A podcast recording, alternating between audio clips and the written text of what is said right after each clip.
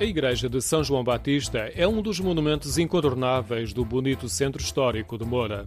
Ela foi intervencionada agora de uma forma muito recente de restauro no interior.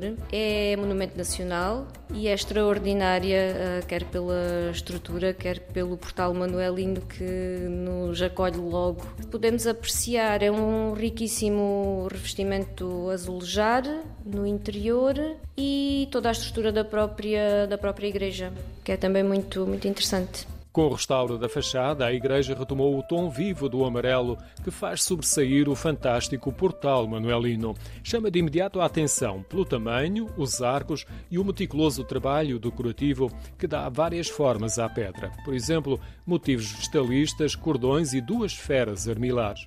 Na fachada deparamos também com uma situação única em Portugal, segundo a descrição da Direção-Geral de Património. Na parede, a imitar um púlpito, temos um altar ao ar livre, protegido por uma janela ensacada, também de pedra. O interior da igreja tem três naves. É mais discreto e frio. A decoração predominante é de azulejos. No caso da Capela Mor, os tons de azul são de azulejos sevilhanos. A igreja foi construída em 1502, tem alguma influência gótica e os acrescentos barrocos, como a talha dourada, não estão presentes. O motivo é explicado por Marisa Bacalhau, técnica superior de História do município de Moura.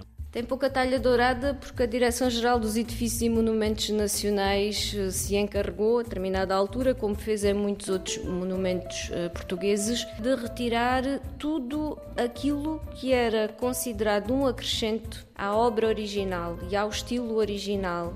A igreja de São João Batista tem um enquadramento muito interessante. Com vista para o castelo e as muralhas, está rodeada das antigas termas, de um jardim e de uma fonte em mármore, a Fonte das Três Bicas.